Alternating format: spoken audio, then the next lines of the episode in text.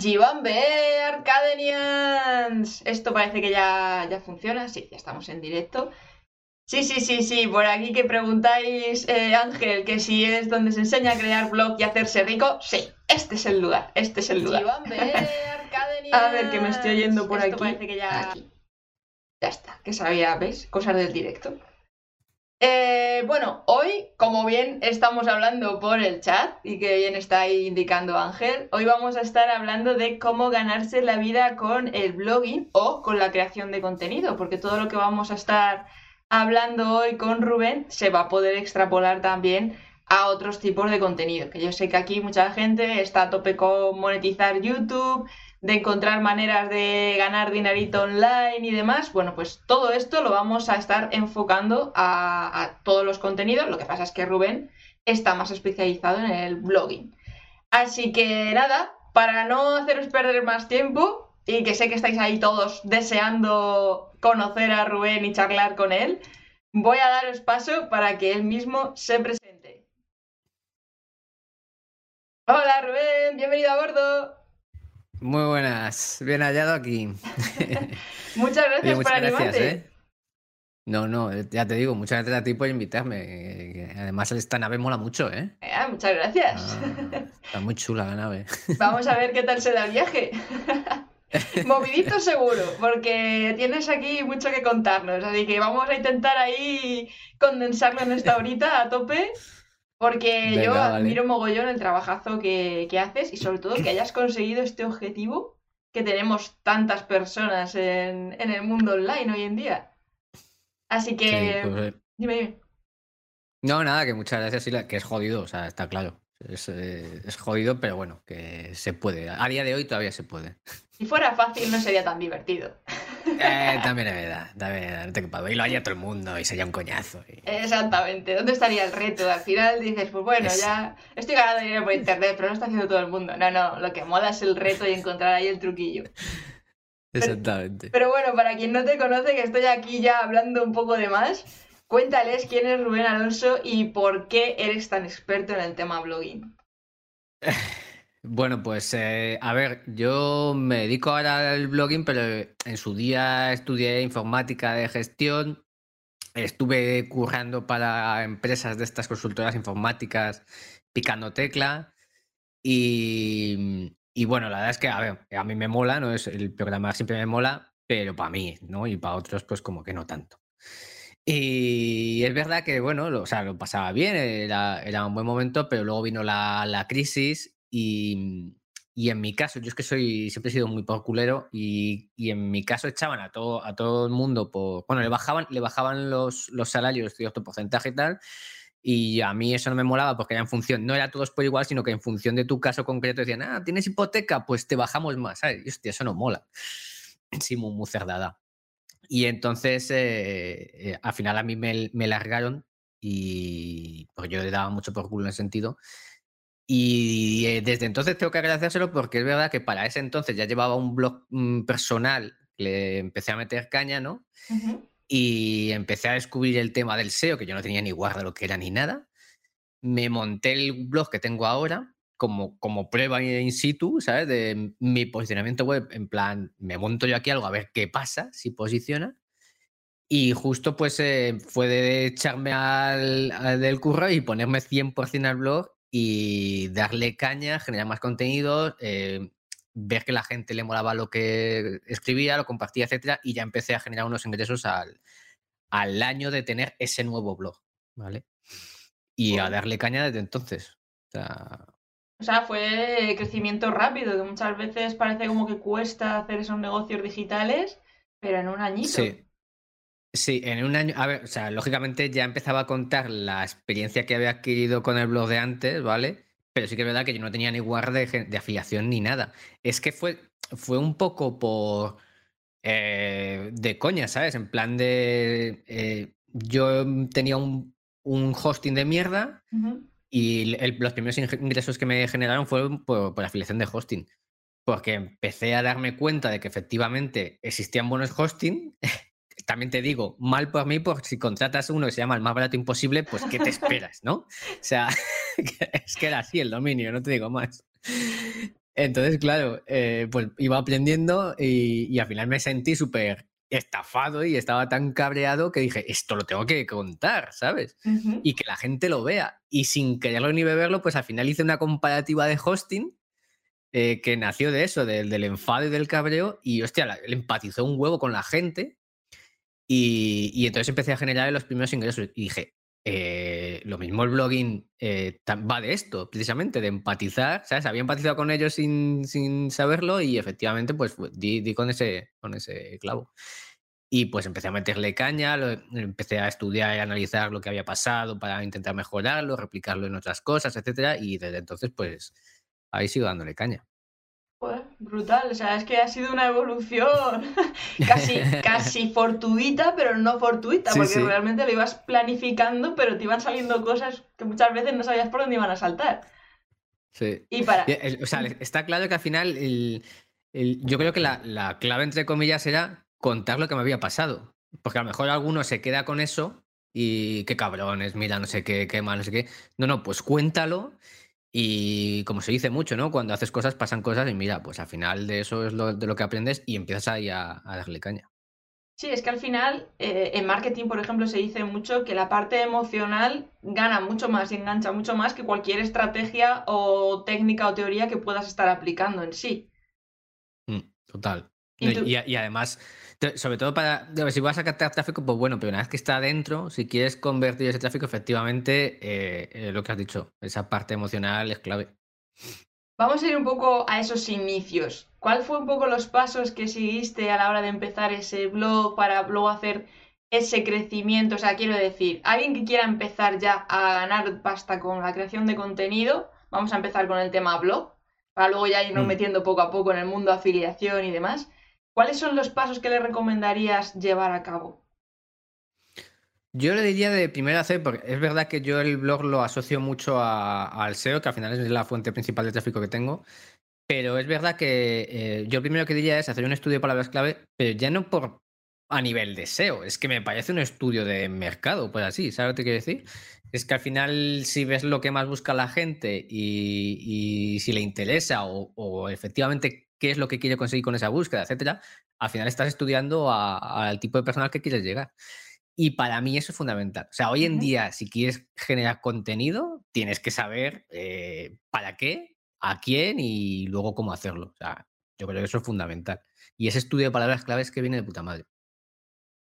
brutal. ¿Cómo lo ves de cara a toda la revolución que está viniendo con tema de redes sociales y demás? Porque claro, Ahora que si TikTok también va a meter SEO para que sea también un buscador más. En YouTube también se hacen muchas búsquedas y al final al ser de Google, como que si hay un vídeo que está respondiendo a esa intención de búsqueda, lo va a posicionar antes que un blog. ¿Cómo luchas contra todo eso? Pues a ver, al final es adaptarte, si no hay más tu tía. Eh, porque de hecho con YouTube lo, he vivido mucho, que precisamente hay muchas búsquedas que eh, cuando tú buscas en Google, efectivamente Google te responde con un, con un vídeo. Ahí, ahí, Google te está diciendo esto es lo que quiero. más tu tía. Me da igual, me da igual que tú escribas de puta madre, Rubén, que si yo quiero que pongas aquí un vídeo, tienes que poner aquí un vídeo.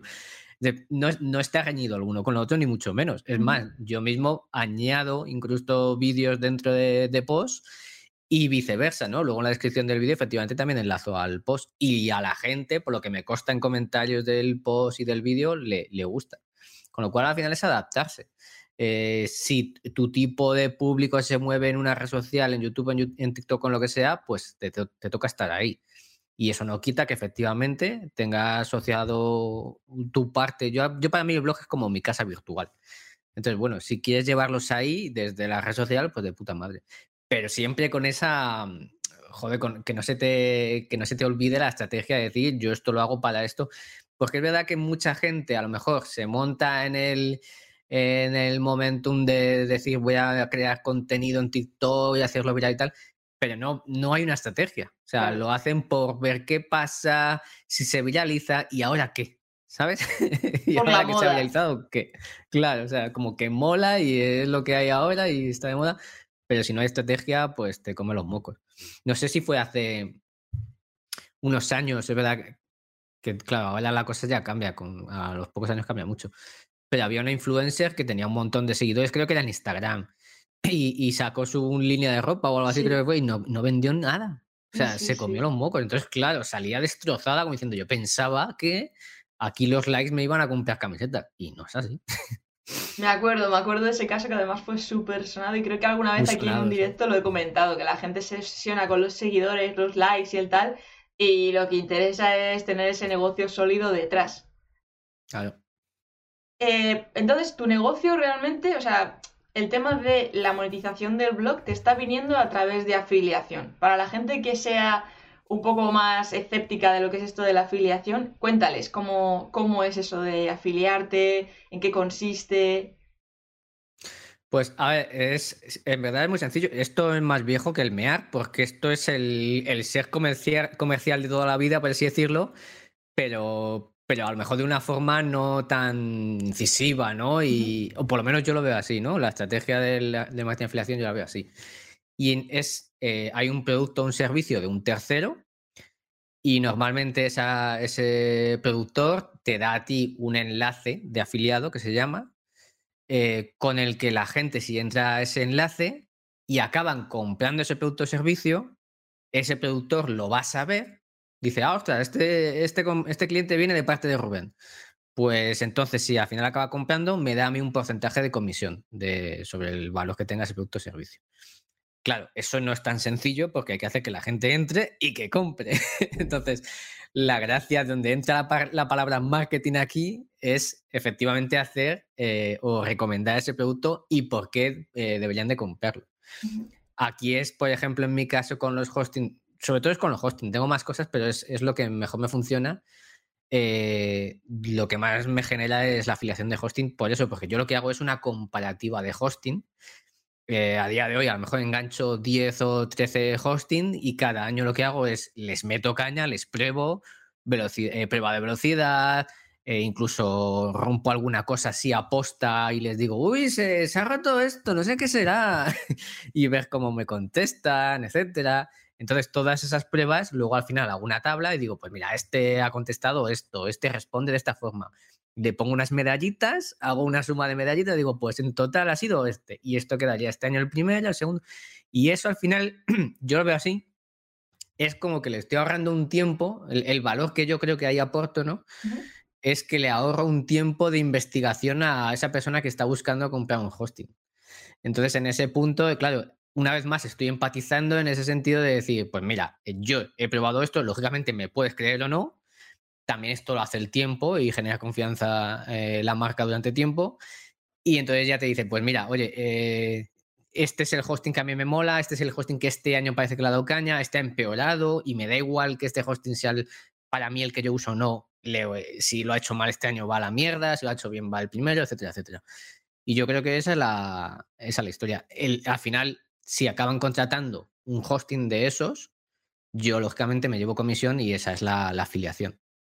Claro, o sea que al final es importante tener un poco tematizado el, blog para que la gente te tenga ya asociado a si quiero. Pero claro, esto me lleva a la pregunta de cuando tú ya tienes a alguien que se ha, que ha comprado o ha consumido ese hosting, ya no mm. tienes un cliente recurrente. No es como a lo mejor una afiliación de Amazon que hace reviews de diferentes cosas y pueden estar consumiendo diferentes cosas, sino que esto es, te compran una vez y tienes que estar ganando constantemente nuevos clientes, ¿no? En el caso del hosting, no. En el caso del hosting, normalmente es recurrente. O sea, las, las, eh, las actualizaciones, no, las renovaciones del hosting también llevan afiliación.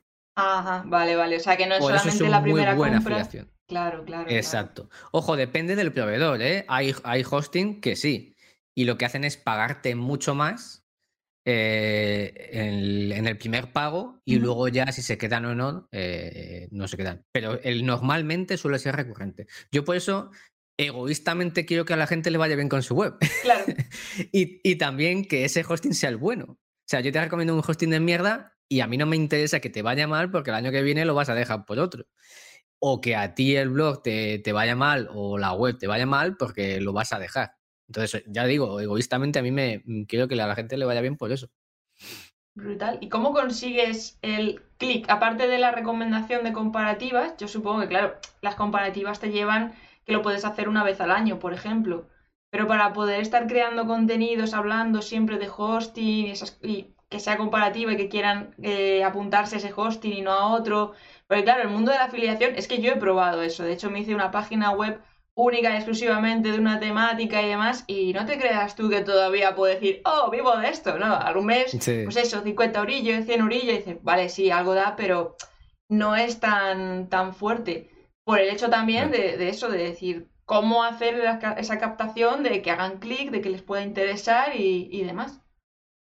Yo, yo en mi caso es verdad que ya te digo que la, la dupla que a mí me funciona también esto es, es, contenido y SEO. O sea, yo es verdad que tengo la suerte, o bueno, es un año dándole caña, de que eh, se, se, posiciona muy bien para ciertos, eh, ciertas búsquedas. O sea, tú si buscas, por ejemplo, mm, hosting barato o mejor hosting España o cosas así, tengo la suerte de salir de los primeros y eso hace que haya un tráfico recurrente, que es que eso está de puta madre.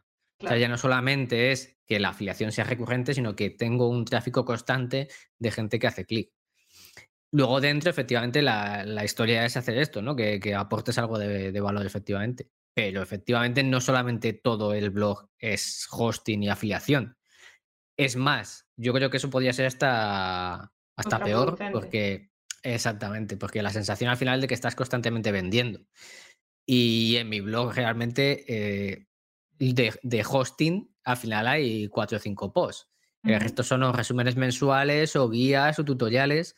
Al final es ahí donde se genera muchas veces la confianza. Eh, me ha ayudado a hacer esto, me ha ayudado con este tutorial a instalar esta herramienta, a usar esto, y eso también hace como de pata que apoya que luego efectivamente contrates ese hosting o no.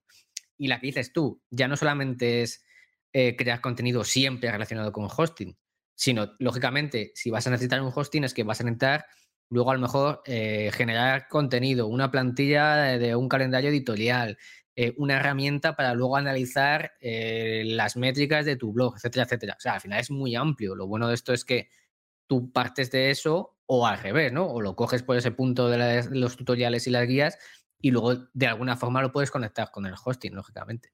O sea que al final es un blog, no es que sea hiper especializado eh, ni mucho menos, pero sí que está dentro del sector del blogging, SEO, WordPress hosting y todo eso tiene su relación. Entonces, eh, al final, tiene su porqué y su, y su relación de alguna forma. Si no, es que la te digo, al final es, sería escribir por escribir y no tendría sentido. la idea es que haya esa estrategia. Claro, claro, claro, tiene, tiene toda su lógica y su peso. ¿Cuánto tiempo te lleva planificar todo eso? ¿Cuánto, más o menos, ¿Cuánto le dedicas al blog a la semana? Eh, bueno, yo es que vivo 100% del blog. O sea, eh, y eh, todo lo que hago es normalmente, casi lo que más tiempo me lleva es actualizar posts también, porque me gusta mucho mantenerlos al día. y luego crear contenidos, si me cuesta un mes montar el post, porque va a ser un señor post, y digo montarlo, digo investigar, analizar, luego diseñarlo. Me gusta muchísimo, pierdo horas, no creo que las pierda, pero eh, invierto muchas horas en diseñar el post, porque creo que hoy en día estamos en un momento en el que a la gente le cuesta más leer, que es normal, porque al final hay ataques de dopamina por todos lados. Y lo que hablábamos de TikTok, etcétera, y entonces, bueno, es un poco eh, también decir, oye, mira, esto está aquí, que te apetezca leer el siguiente párrafo y el siguiente párrafo y el siguiente. Entonces, hay que tirar muy bien eh, a, lo que quieres, a esa intención de usuario y luego, una vez que esté dentro, que le guste lo que está leyendo. Y eso, pues ya te digo, a mí me lleva tiempo. Ya te digo, yo no tengo reparo en tirarme un mes en preparar un post y si no me apetece, entre comillas, hacerlo ese día porque veo que no, que lo voy a forzar, ¿sabes? Eh, que no empatizo, que no lo doy la, gracia que me gustaría, lo dejo en barbecho, abro otra cosa, me monto otro proyecto paralelo o lo que sea y ya está. O sea que... Qué brutal, qué brutal. O sea que no hace falta tampoco estar todas las semanas publicando si tienes ese contenido bien trabajado. Exactamente. Es más, cuando curraba por cuenta ajena publicaba más eh, y solía publicar una vez a la semana. Después ya empecé a publicar dos o tres veces al mes. Eh, y a, día de hoy publico sí o sí un resumen mensual, una vez al mes. Y si me da tiempo a sacar ese contenido que te digo súper guay, ese mes lo saco. Si no, lo saco al siguiente. Y de hecho, desde que llevo haciendo esto, eh, efectivamente, tanto el tráfico me fue a mejor, como sobre todo lo que más me importaba, los ingresos me iban a mejor. O sea, la sensación era de eh, el post está más currado, eh, a la gente le molaba más y entonces había mayor conversión, que no un escribir por escribir, ¿sabes? y, hay una fórmula secreta de esa estructura del post, como estabas diciendo, de gente que no le gusta leer, pero bueno, tienes ahí en cuenta algunas cosillas que a lo mejor engancha un poco más. Sí, bueno, a ver, yo tengo también una forma de contar las cosas muy, muy de mi rollo, así, o sea, aunque sea, aunque me guste el SEO, no soy luego a la la verdad muy técnico de decir, no, es, tiene que salir esto aquí, el, la palabra clave exacta aquí, no sé qué. No, no, o sea, yo sí de primeras cuento en la primera frase un chiste, con eso intento enganchar ya a la persona que se queda a leerlo. Que eso no quita, que luego en el título ponga mi palabra clave, etcétera. Pero al final yo quiero eh, intento contarlo como me gustaría leerlo a mí, ¿sabes? Yo me quedo a leer los blogs que, a mí me molan y me, y saca una sonrisa. A mí me gusta el humor, pues oye. Y, yo intento hacer eso, intento replicar eso. Entonces, ya te digo, intento eh, enganchar con el contenido, pero luego también, por pues, lo típico, a lo mejor eh, párrafos no muy largos, negritas, me gusta mucho usarlas, cuidado, sin pasarme, pero sí que es verdad que, eh, que el usuario pueda leer escaneando ¿no? de, de dos palabras eh, negrita de qué va ese párrafo. Después, a lo mejor, un uso recuadros, recuadros no súper mega llamativos, tampoco hay que, que asustarle a la gente, pero sí que diga, hostia, ¿y esto que viene ahora?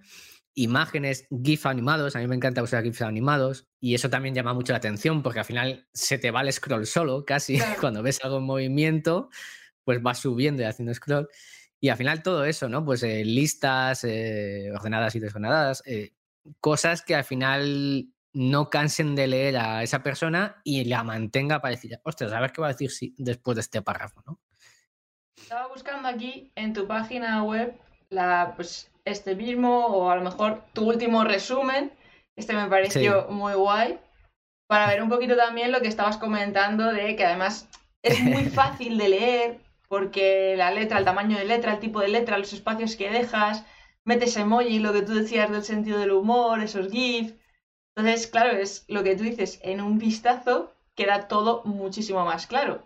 Y ahora que te estoy viendo aquí esto de Twitter, ahora te, me gustaría saber cómo aplicas la estrategia con Twitter, porque tú estás muy mm. activo en esta red social. Sí, sí, para, mí es mi red social favorita, vamos, siempre lo ha sido y me mola mucho participar sobre todo en conversaciones.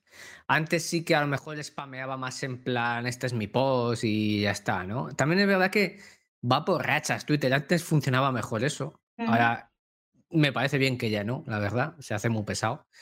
Y, usar eh, Twitter, pues eso, para... Yo, yo lo uso sobre todo eh, para generar esa confianza que te decía y para eh, crear autoridad de mi marca y que la gente me conozca, etcétera. Mm, no tanto como para que, que también, eh, que lo uso, para que me visiten a la web o lo que sea. Sí, que es más el trabajo de marca personal que al final influye un montón también para que conecten contigo y así realmente es como te he conocido yo a través de Twitter y luego ya a partir de eso, bueno, voy a ver qué tiene aquí Rubén creando y demás. O sea Exacto. Esa es la idea. Brutal. Eso es que está funcionando, entonces.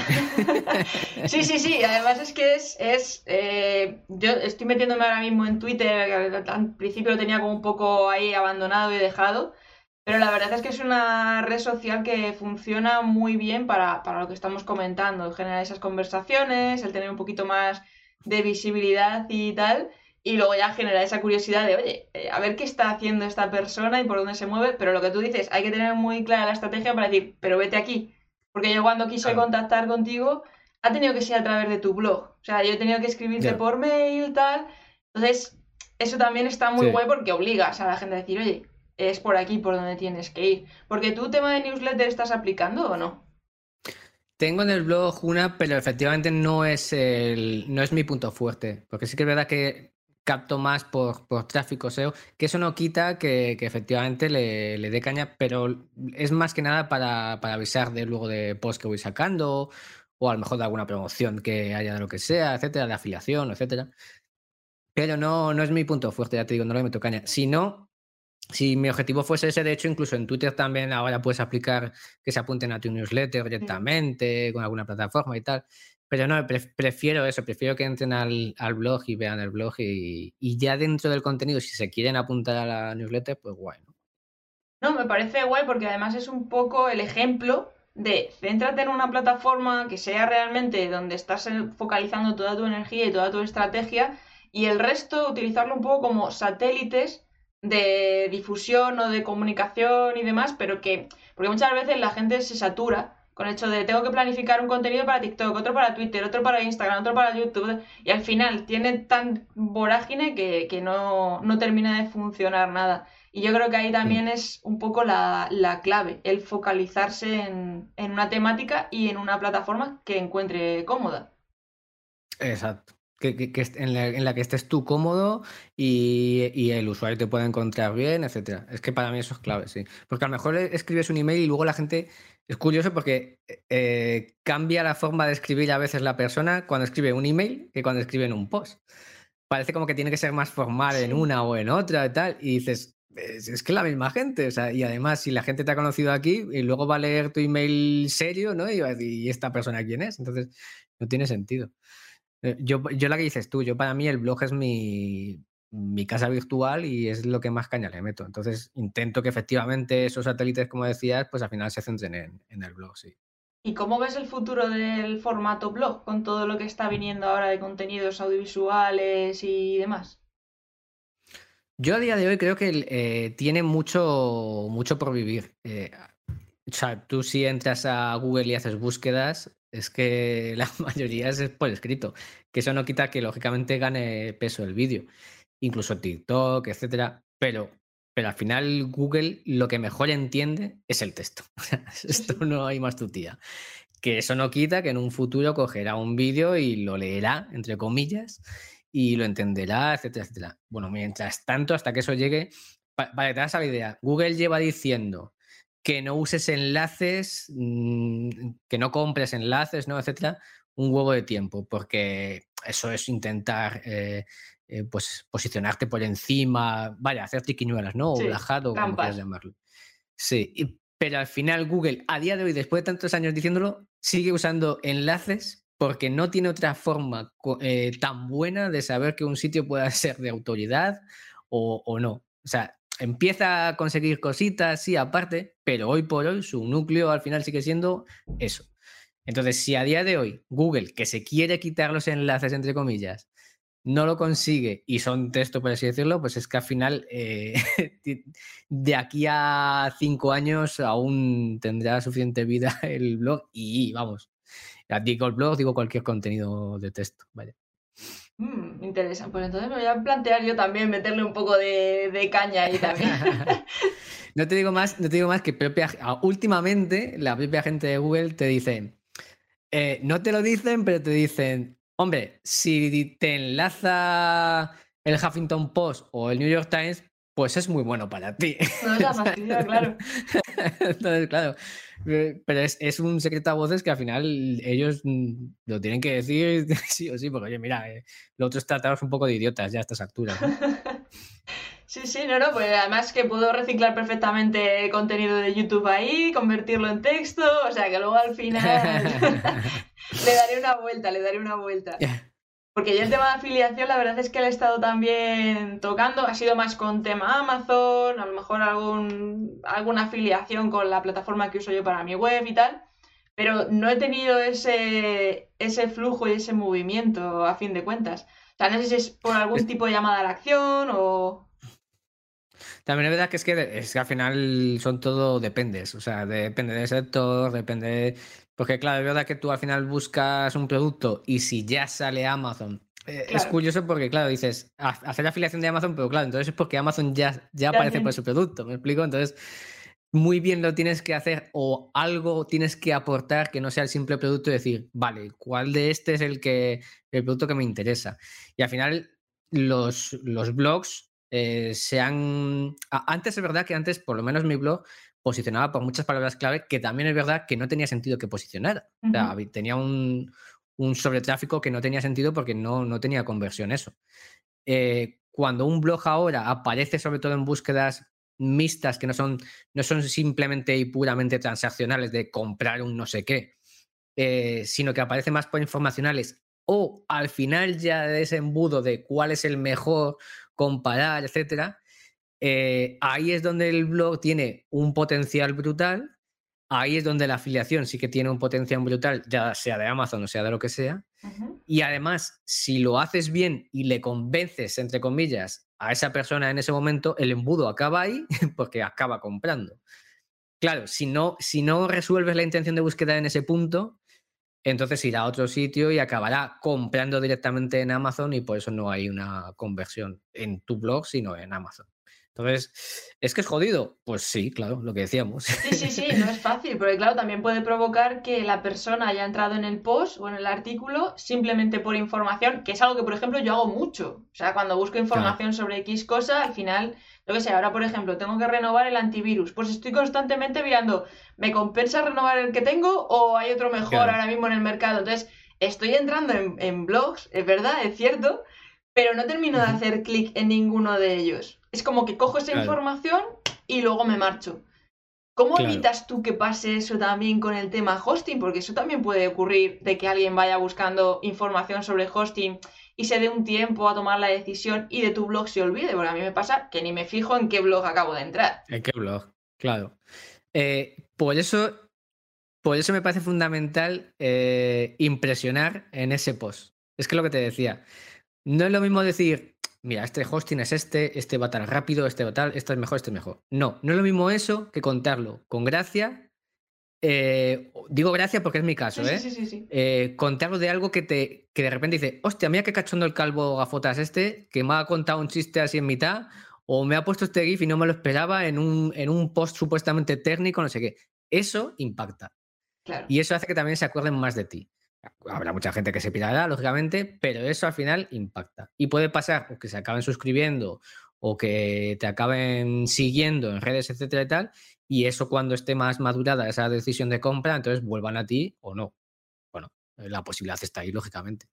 Pero también es verdad que luego hay ciertas afiliaciones. La de Amazon, de hecho, las cookies aguantan menos, menos tiempo que, por ejemplo, una, una afiliación de un hosting me explico para el que no lo sepa. Si tú entras a mi enlace de afiliado, eh, tú entras a la web de ese productor, en este caso el proveedor de hosting, vamos a decir, se te instala esa cookie, si la aceptas, lógicamente, se te instala la cookie de afiliado y esa cookie te dura normalmente un mes y algunos tres meses. ¿Qué quiere decir esto?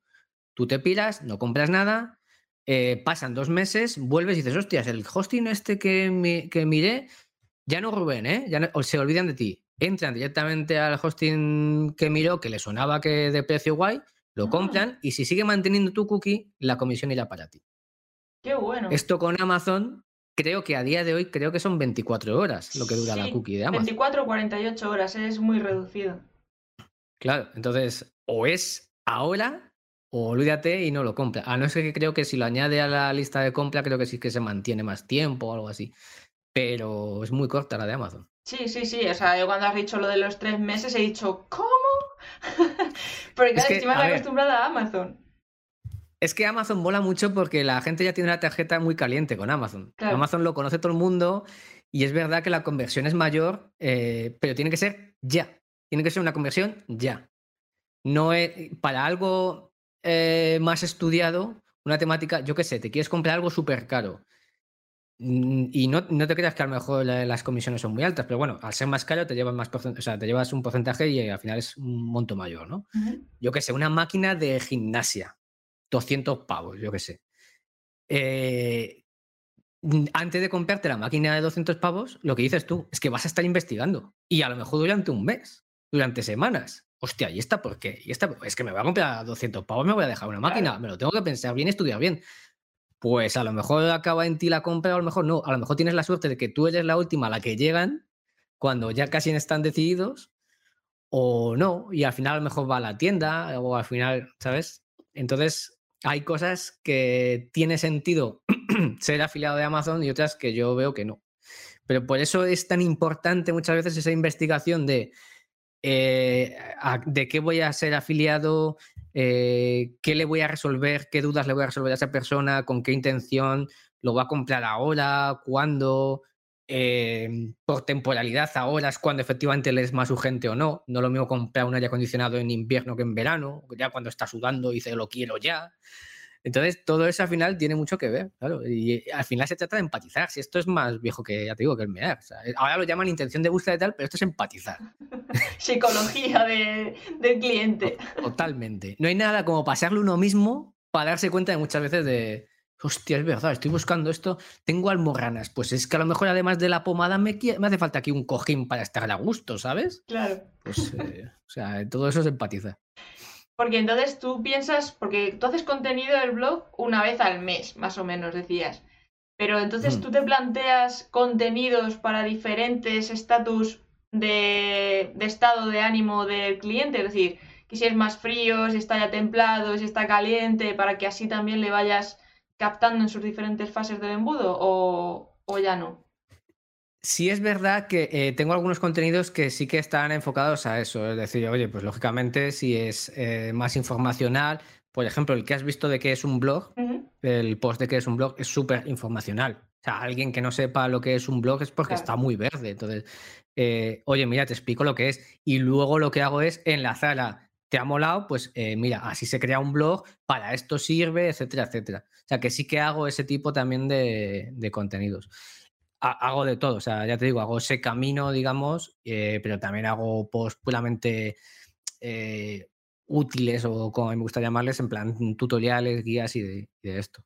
Pero efectivamente, si quiero que esa persona, entre comillas, acabe contratando algo eh, con mi afiliación y está muy verde, yo le intento dar esos, caminos. De hecho, la guía, lo lo que hago en, en la newsletter. Es una guía de cinco lecciones de, oye, mira, si quieres empezar con esto de un blog, yo lo he hecho así. Ahora bien, este paso es, eh, esto es, esto es lo que es un blog y para qué sirve, etcétera, etcétera. O sea, voy siguiéndole por esos pasos.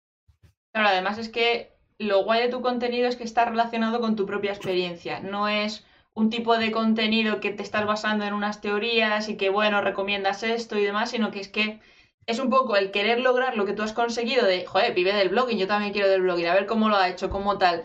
Y, esa información que tú estás dando genera más eh, confiabilidad hacia lo que tú recomiendas en ese sentido. No es empezar un blog y decir, pues a ver, me gusta el baloncesto, pero juegas el baloncesto dos fines de semana al mes y con tus colegas en las canchas. Ah, ahí no. Si no, oye, que luego puedes ser un crack eh, y te puede encantar el baloncesto y, ¿sabes? Saber datos, eh, historia, etcétera, y es verdad. Claro, pero entonces podrías explicar sobre eso. Claro. Pero sobre, a lo mejor sobre técnica, o, técnica incluso, pero claro, no podrías decir, hostias, qué mal lo he pasado hoy jugando al baloncesto. Bueno, pues efectivamente al final se trata de, de, contar tu experiencia. Y es que la gente, o por lo menos yo la sensación que tengo es que quieren eso, es decir, eh, que no me cuentes cuál es el mejor, porque sí, cuéntame cuál es el que a mejor te ha ido a ti, ¿sabes? Y por qué. Dime tu opinión sobre este hosting, esta herramienta, etcétera. Es más, muchas veces hay hosting que yo no tengo listados en las comparativas y me preguntan eh, por privado o en redes o lo que sea, oye Rubén, ¿este hosting le conoces? ¿Qué tal? ¿Tú qué eh, haces comparativa de hosting? ¿Qué tal te va? ¿Crees que es bueno tal y cual? O sea, en la mente de las personas ya estás eh, colocado en ese punto de decir, vale, es una autoridad dentro o un referente, entre comillas, del tema hosting y él podrá saber si este hosting es bueno o no, ¿sabes? Pues al final es eso un poco. Eso es. O sea, es familiarizarte a tope y encontrar tu, tu propia temática en ese sentido, porque tú no estás trabajando una comunidad tampoco. No como tal. O sea, ya te digo, mi, blog es eh, la comunidad que va alrededor, y de mi newsletter, la comunidad que va alrededor de, él y de mis perfiles sociales. Claro. O sea, que tampoco es tan necesario el hecho de decir, oye, pues es que necesitas no sé cuántos mil suscriptores, una comunidad súper fidelizada y demás para poder vivir del tema de la afiliación, sino que a ti te está llegando realmente esos ingresos a través de tráfico, entrecomillado, frío, pero que al final también te contactan preguntándote dudas sobre hosting. Es decir, em, como que la curiosidad se sigue ampliando aunque ya te hayan comprado el producto afiliado. Sí, es que yo, yo ya te digo, creo que es clave ese, ese, impacto para que alguien que efectivamente la que dices tú no te conoce.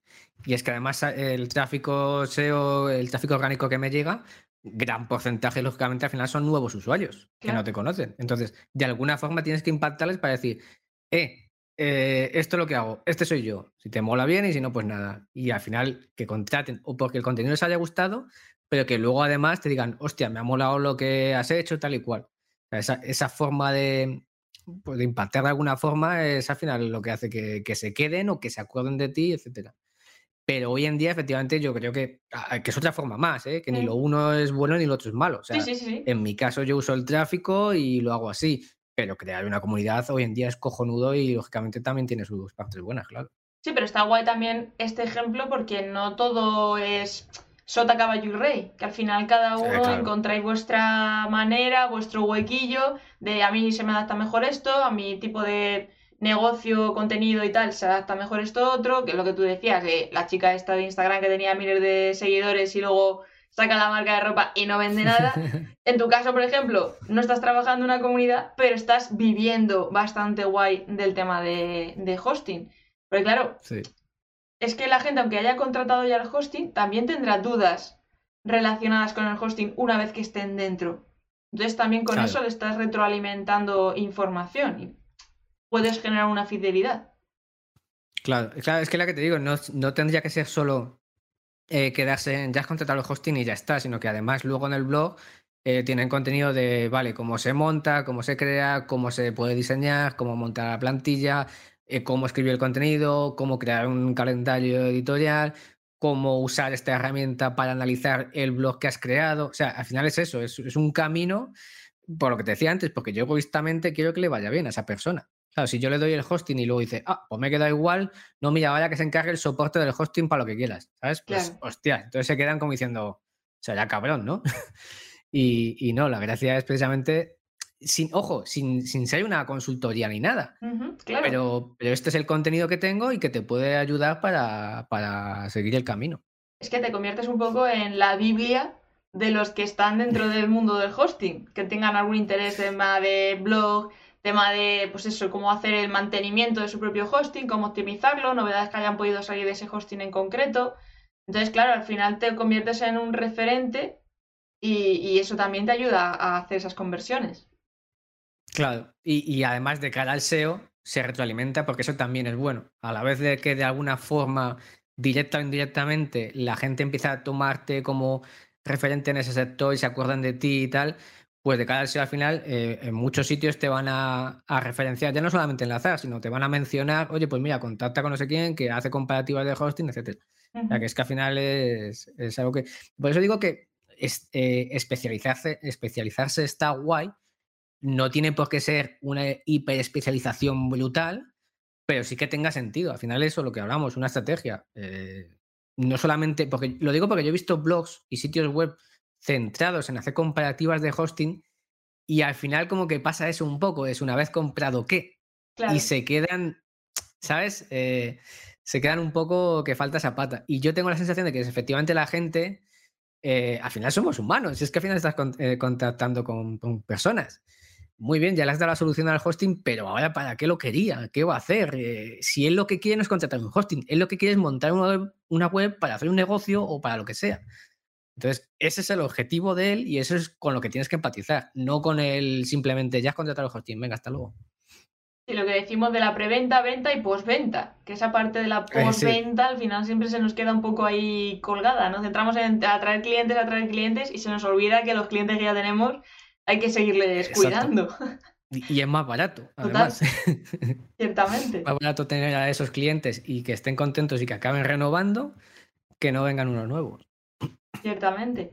Porque tú haces un contenido una vez al mes y no tienes newsletter, pero atraes tráfico. O sea, la gente ya está esperando esa newsletter porque estás publicándolo al mismo día cada mes. O, cómo le llega ese. Sí, ¿no? Lo tienes como. Sí, eh, a primer lunes de cada mes suelto ahí mi, mi resumen mensual del mes anterior. Y lógicamente también en la newsletter, pues eso, digo, ya he soltado la newsletter, igual muy de mi rollo y tal. Tampoco me gusta ser muy pesado en las newsletters, porque es en plan, también para anunciar el post, pues tampoco no tiene más chicha. También lo hago en, el canal de Telegram. Eh, ahí también tengo una lista, por así decirlo, de suscriptores de ese canal, que muchas veces suele coincidir, lógicamente, al final la newsletter. Eh, o sea, mi pequeña comunidad, entre comillas, estaría ahí, ¿no? Entre la newsletter y, el Telegram. Y, en Twitter, ya te digo. O sea, en esas tres patas es donde lo comparto normalmente y, y me leen. Y lógicamente es verdad que durante mucho tiempo ya la gente sabe que a primeros de mes puede sacar el resumen, claro. Claro, claro. O sea que también es un poco acostumbrarles a cuándo vas a publicar. Sí, totalmente, sí. Mira, tenemos por aquí a Alex. Hola Alex, por cierto. Eh, que dice que a él la afiliación se le atraganta, que muchos clics pero poca conversión luego. ¿Eso cómo se podría solventar?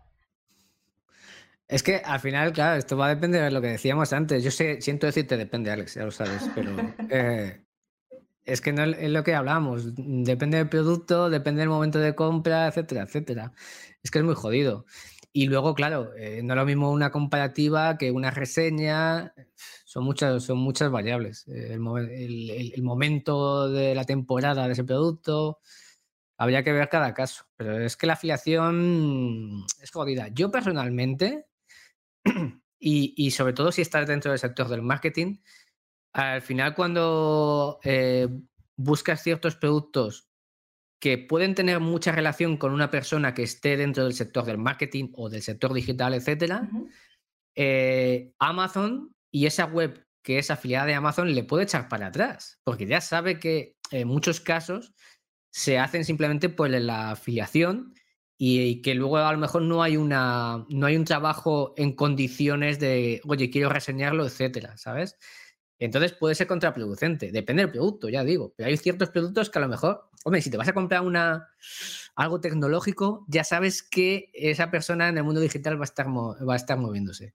Entonces, a lo mejor eh, una web expresamente de un producto creada eh, para eso y con afiliación de Amazon tal, y ya entra con dudillas. Y oye, que sí, le voy a dar un pase, a ver, pero ya como, ¿y este sería realmente el mejor? Este pues porque lo pone que se lleva más. Hay que tener mucho cuidado también. Yo personalmente prefiero.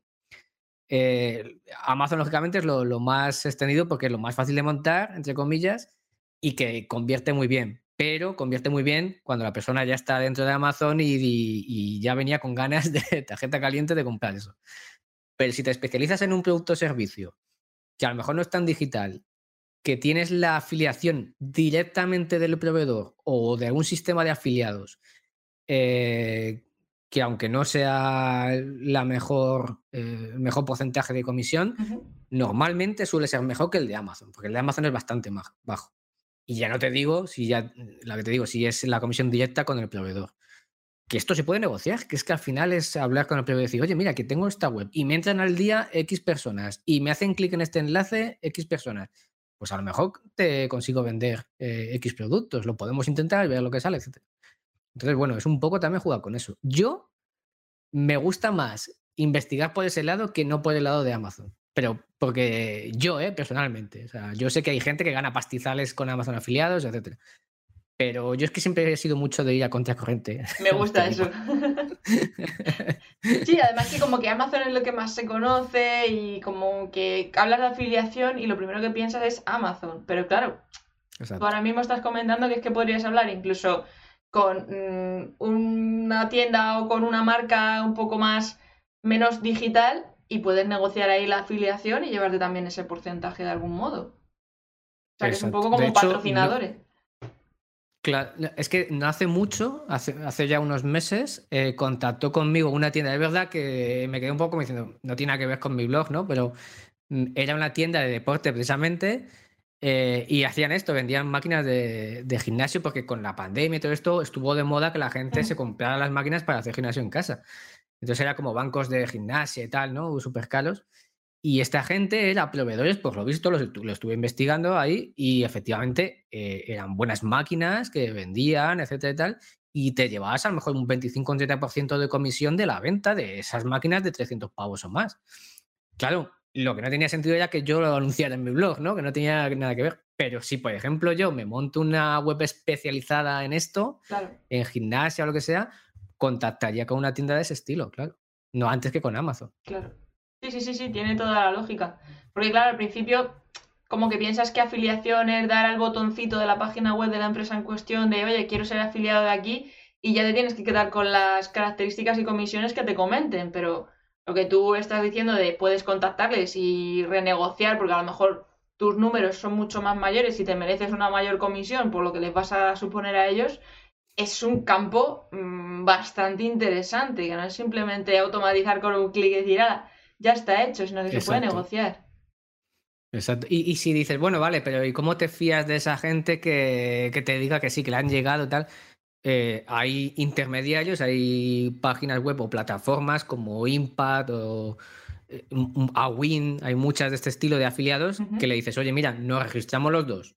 Yo como proveedor, o sea, tú como proveedor, yo como, como editor de web o lo que sea, y entonces ahí no hay trampa ni cartón. Ellos nos dan las herramientas para hacer la afiliación y a ti vas a ver las ventas que existen, etcétera, etcétera. En caso, ¿no? De que haya.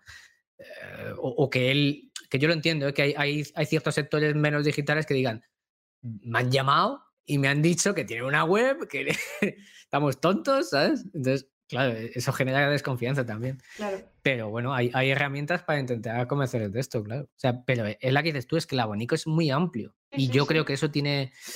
Yo creo que tiene más, más tirón, o, creo que eh, rinde más que lo otro. Si se hace bien, lógicamente es que yo cuento con que se haga bien, en el sentido de voy a generar un contenido que realmente ayude a esa persona que anda buscando esto.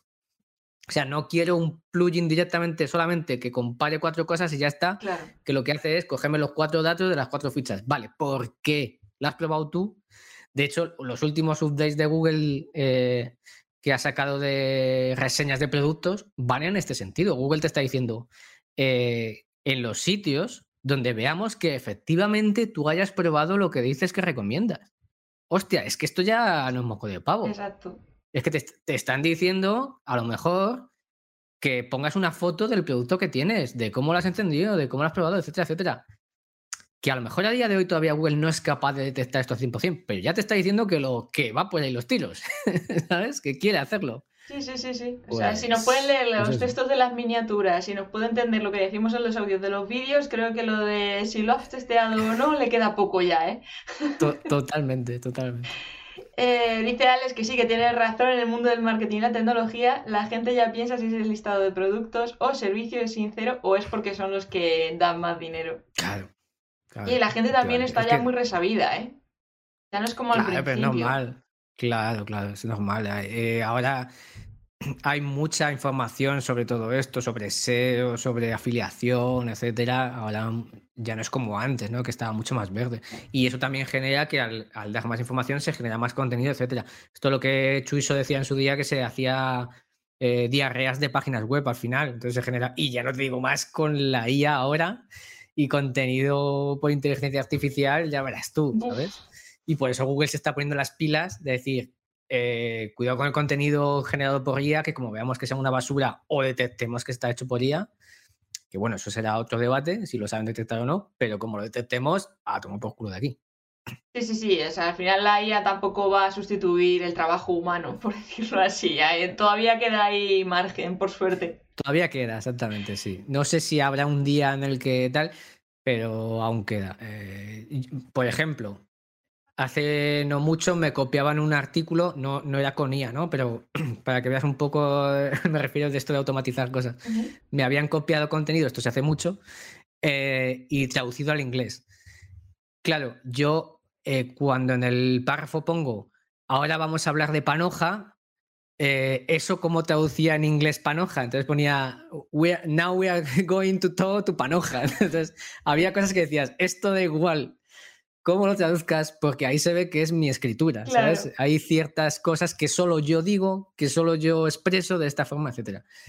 Que sí, que la IA también lo podrá aprender, pero, de momento, como no hay dos mil millones de Rubénes Alonso, pues le será más complicado. Claro, claro, claro. Brutal. Mira, por aquí Ángel también pregunta que, qué herramientas de SEO usas para hacer esos posts tan buenos. Eso lo dice porque Ángel es dueño de Kiwosan. Pero tengo que decir que uso KiboSat, es verdad, eh, que mola mucho. que es una herramienta de palabras clave y hago los estudios de palabras clave sobre todo con, con ella. Más herramientas, también buscar en Google. Esto es algo muy gratis y que la gente no hace, que es si vas a escribir sobre algo y, tu intención es posicionarlo, primero busca la palabra clave o las palabras, las intenciones en Google. Y lo que decíamos antes, saca un vídeo, pues te tendrás que hacer un vídeo. Saca, saca Amazon, saca, toda la página son eh, productos de Amazon, pues a lo mejor ahí no pintas nada con un blog o una tienda, si saca todo, eh, sale Zara o sale el corte inglés, pues no te vas a poner por encima de ellos, ya te lo digo yo. Entonces, hay que buscar ese, esa parte y analizarlo bien si efectivamente tiene sentido o no. Es que el trabajo previo es, es, lo que marca la diferencia en sí y no se dedica el tiempo suficiente. Es que parece que esto de crear contenido, después delante de la cámara y a correr, pero no, no, no, requiere una investigación y un trabajazo que luego así pasa, que hay proyectos que sí que salen adelante y hay proyectos que luego dicen, pero ¿por qué si estoy haciendo lo mismo? No estás haciendo lo mismo porque el backstage no lo estás haciendo. y, es que además ese backstage te da a ti una, información brutal para luego efectivamente eh, saber de qué hablas, eh, saber qué respondes, etcétera, etcétera. O sea, al final todo eso es sin quererlo ni beberlo, con esa especialización, o sea, con, esa investigación te estás especializando, te estás metiendo en el tema y dices, ah, hostia, que esto es esto, ah, que esto no sé qué. Y luego la gente eso lo ve. Tú, crees que no se da cuenta, pero la gente no es tonta y la gente dice, esta persona sabe de lo que, de lo que habla. O sea, ha investigado sobre ese tema. Es que eso es fundamental. Y luego no hacer el copia-pega, porque esa investigación, yo lo que he aprendido también creando contenidos y demás, es el hecho de que tienes que darle también tu propia perspectiva. No es el hecho de cojo aquí información de uno, de otro y tal y hago un resumen de lo que he encontrado por ahí, sino hacer una pequeña reflexión con lo que tú ya sabes y con tus conocimientos en base a lo nuevo que has descubierto. Yo creo que al final eso es lo que más termina tirando en cuanto a, a tema de contenidos y que la gente se enganche con tus contenidos. Sí, y lo que decíamos antes, de ser uno mismo y decir, mi experiencia sobre esto es esto. Es más, eh, ese, ese momento en el que tú estás investigando, a mí también muchas veces me sirve para, oye, no sabía sobre esto y tú esto lo cuentas en el post. No tenía ni puta idea de esto. He estado investigando y me he encontrado con esto. O sea, tú mismo vas empatizando con esa búsqueda que está haciendo el usuario pues mira, me he encontrado con esto y tiene buena pinta, o esto no sé qué, lo he probado, no funciona, esto sí, me mola, tal. Y al final dices, pues me he quedado con este eh, y porque me gusta es el que mejor me ha funcionado. Al final le has hecho ese trabajo, entre comillas, lo que, lo que dices tú, de, ser tú mismo el que, lo, el que lo experimente y das tu punto de vista sobre eso. Lógicamente, copiar de uno de otro y tal, al final, y es que eso se nota, si es que eso se nota al final. Porque al final no, Mm, lo que decíamos, si no lo has investigado, mm, huele a. Estás siendo muy generalista. Sí, ha forzado y dices, esto no. Y al final la sensación es, me he leído algo que es igual que aquello de allí y tal. Y eso no hay nada peor. O sea, para hacer un blog tipo Wikipedia, pues olvídate. Sí, es que además, como cada vez está viendo más contenido y creadores de contenido, la única manera de conseguir triunfar con ese contenido es tener algo que te diferencie del resto y al final es ser nosotros mismos, que es que nadie va a ver igual que nosotros. Nuestra forma de pensar, por nuestra experiencia, por la forma de comunicar, de, la energía, lo que tú quieras, pero al final esa es la gracia, que muchas veces tenemos parálisis por análisis de decir, vamos a ver, ¿cómo voy a hacer el contenido? ¿Cómo lo voy a explicar? ¿Cómo voy a hacer no sé cuánto? Está... Eh, vuélcalo, si al final es como cuando estás hablando con los amigos de un tema que te gusta, sale solo. Exacto. Sí, sí, tal cual. De hecho, yo lo que e, en ese el post que te digo que tengo sobre hacer un estudio de palabras clave, lo primero que digo es escríbelo como si se lo contaras a un colega en el bar tomando una cerveza y luego ya tendrás tiempo para retocarlo, tal, hacerlo más Pero de primeras, es eso que vomitas es que eh, es brutal. Porque eso es como al final la gente lo va a entender y como más natural lo, lo va a ver. Y, y, eso es lo que al final empatiza un montón. Porque lo otro, pues es para leer algo técnico, pues ya ves tú. Y fíjate que es lo que más le cuesta a la gente luego, ¿eh? El ser ellos mismos. Lo mismo. Eh, eh, es verdad, a ver, yo porque soy como soy y lo he sido siempre así, siempre he sido muy extrovertido y tal, y me ha costado siempre muchas veces menos. Pero yo entiendo que es verdad que mucha gente le cuesta, ¿no? A, abrirse, aunque sea eh, a párrafos y aunque no te vayan a ver, ¿no? Mm. Pero a la gente le, cuesta abrirse. Al final es, es, un paso que tiene que dar y que para ellos pues puede ser más o menos difícil, claro, pero eh, es totalmente aconsejable. Yo, vamos, lo, recomiendo 100%. Los beneficios y, que y una vez que lo hacen, ellos mismos se dan cuenta que dicen, hostia, es que esto mola porque veo que efectivamente, sí, habrá gente a la que no le guste, pero hay gente a la que le guste. Y, ya está, y, y, es disfrutar de ello, y no tiene más. Pero mi consejo es que lo hagan, vamos. Sí, sí, esto es como las parejas o los amigos, no le puedes gustar a todo el mundo, por tanto, al final tú suelta y a quien le caigas bien se enganchará y a quien no, pues irá a buscar otro creador. Y ya está. Exactamente. sí, sí, no. Pero es mejor eso sí. que no hacer nada o que hacerlo como todo el mundo. O sea, lo tengo clarísimo. Si vas a hacer si, si, lo vas a hacer como todo el mundo, mejor no lo hagas. y, intenta por, esforzarte en decir, venga, va, eh, hoy me suelto, a ver qué pasa, ¿sabes? Cuesta, pero luego al final tiene su recompensa. Y lo digo también por experiencia propia, porque a mí lo de la marca personal siempre ha sido como muy. Hay que hacerlo, hay que hacerlo, hay que hacerlo, pero el ponerme delante de cámara y ser yo, por decirlo así, cuesta. O sea, me costaba un triunfo. Pero luego es verdad que, que la diferencia se nota un montón. Yo siempre me escondía detrás del logo de la productora y ahí estaba yo creando los contenidos por detrás y dije, venga, no, vamos a, dar caña y los primeros vídeos ahora ha habido una evolución, pero claro, tienes que dar el paso de decir, aunque salga más y total no me va a ver nadie de momento, o sea que tampoco va a pasar nada. Pero la que dices tú, y luego eso hay una evolución porque tú misma te mm. eh, vas aprendiendo y, te vas soltando, vas diciendo, pues es que no era tanto tan mal esto y tal, y ya está. Y poco a poco. Exacto. Mira, te cuenta, te pregunta por aquí Alex que, si crees que Google trabajará duro para, para, detectar contenido creado por la IA, porque escuchando a Chuiso eh, en el evento de Rayola se ve un poco en el paro. Eh, a ver, que Google se las trae dobladas, esto es, no es nuevo, esto no es de ahora. O sea, y hasta que, ya digo, Google, eh, pues te decía que esto es otro debate y otro melón de si Google es capaz de detectarlo. Google avisa de que va a ir a por ellas. Estamos en lo mismo que lo que decíamos de los enlaces y ¿es capaz hoy a día de hoy? Pues aún le costará mucho. Es que es muy complicado, lógicamente. Y date cuenta que al final la IA eh, aprende de modelos y cada vez se humaniza más. Entonces es jodido. Pero eso no quita que Google no encuentre patrones. ¿eh? Esto es como todo. Si tú lo haces de puta madre y haces una página o un blog muy bien generado con IA, es muy probable que no lo detecte. Y sobre todo si luego tú le das una capa más humana y lo actualizas, etc.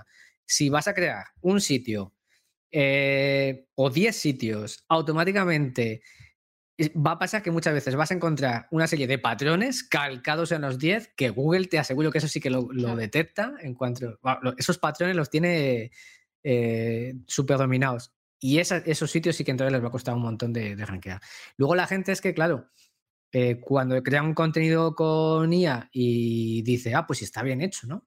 La palabra clave aparece dos mil veces, eh, aparece en negrita donde tiene que aparecer, bueno, pues ahora léelo como si fueras un humano, a ver qué te parece a ti. Cuando lo lees en voz alta como si fueras un humano, dices, uy, lo mismo no mola tanto. En fin, que, es jodido que Google lo detecte, pero hay que hacerlo también bien, ¿eh? Si quieres que dure, cuidado. Sí, a fin de cuentas, yo qué sé, la parte humana yo creo que va a ser muy difícil sustituirla. Es como a ver, sí, la inteligencia artificial, por ejemplo, en tema de diseños y fotos, que ahora le metes, eh, yo qué sé, rinoceronte volando sobre Nueva York y te hace una pedazo de fotografía que dices, ¿cómo has creado esto tan realista? Pero la parte humana de vamos a crear ese proyecto en sí, creo que todavía es muy difícil que, pueda tocarlo. Y, y, te digo una cosa, cuanto más avance la IA, más se valorará la parte humana. O, yo lo veo así. O eso esperamos. es decir, es que esto al final es, entre comillas, contraproducente, porque claro, cuando la gente esté aburrida de encontrar eh, contenido que ellos ya incluso eh, la, mente pueda detectar patrones casi sin quererlo y diga, uy, esto huele a generado, tal, eh, la parte humana de hablo por aquí, me contesta alguien a la red social o lo que sea y, y sé que es él, eso se valorará más. Sí, sí, sí, las relaciones humanas van a empezar a contar más puntos. Exactamente. Es que somos humanos, por mucho que queramos, somos humanos. Hay que saber utilizar la tecnología, pero sin perder la, humanidad, por favor, y la emoción. No, no, sí, sí, sí, yo soy el primero que automatiza cosas, pero efectivamente eh, la parte humana. Eh, es, esto me gusta mucho de lo que dice Santi Alonso, que es, muy de automatizar, no sé si le conocerás, pero le mete mucha caña a temas de automatizaciones y, de herramientas no code, etcétera dice, lo bueno de automatizar es que nos da tiempo a ser más humanos en otras cosas, donde hay que serlas, precisamente. Y yo creo que van por ahí los tiros. Pues eso sería genial, que pudiéramos coger ese concepto así, sería brutalísimo. Molaría, sí. Bueno, Rubén, no te quiero quitar ya más tiempo, ha sido un lujazo, un placer enorme. Eh, tenéis su página web encima de su, a ver si me ubico aquí, encima suyo, para que podáis echarle un vistacillo ahí al blog que vais a sacar puntos muy chulos para, ver cómo lo hace, todo lo que nos ha estado explicando, según vais escuchando la charla, vais viendo ahí su blog y, aprender sobre todo de tema de hosting, páginas web, posicionamiento SEO, etcétera, etcétera. Porque tú asesorías y tal no haces, te estás dedicando a 100% a tu blog. Al contenido del blog, eso es. Es brutal. Bueno, pues cuéntales, cuéntales dónde te pueden encontrar. Bueno, véndete un poquito.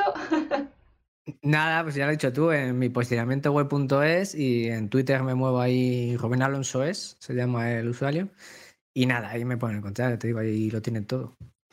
Y oye, y darte las gracias a ti por invitarme, Sara. Ha la verdad es que me pasado muy bien. A ti por sacar esta horita para dedicárnosla a nosotros y estar aquí de charla y compartir todo ese conocimiento que, a mí me ha descubierto muchas cosas guays que le voy a dar caña al blog. Pues me alegro, muy abandonado. Me alegro.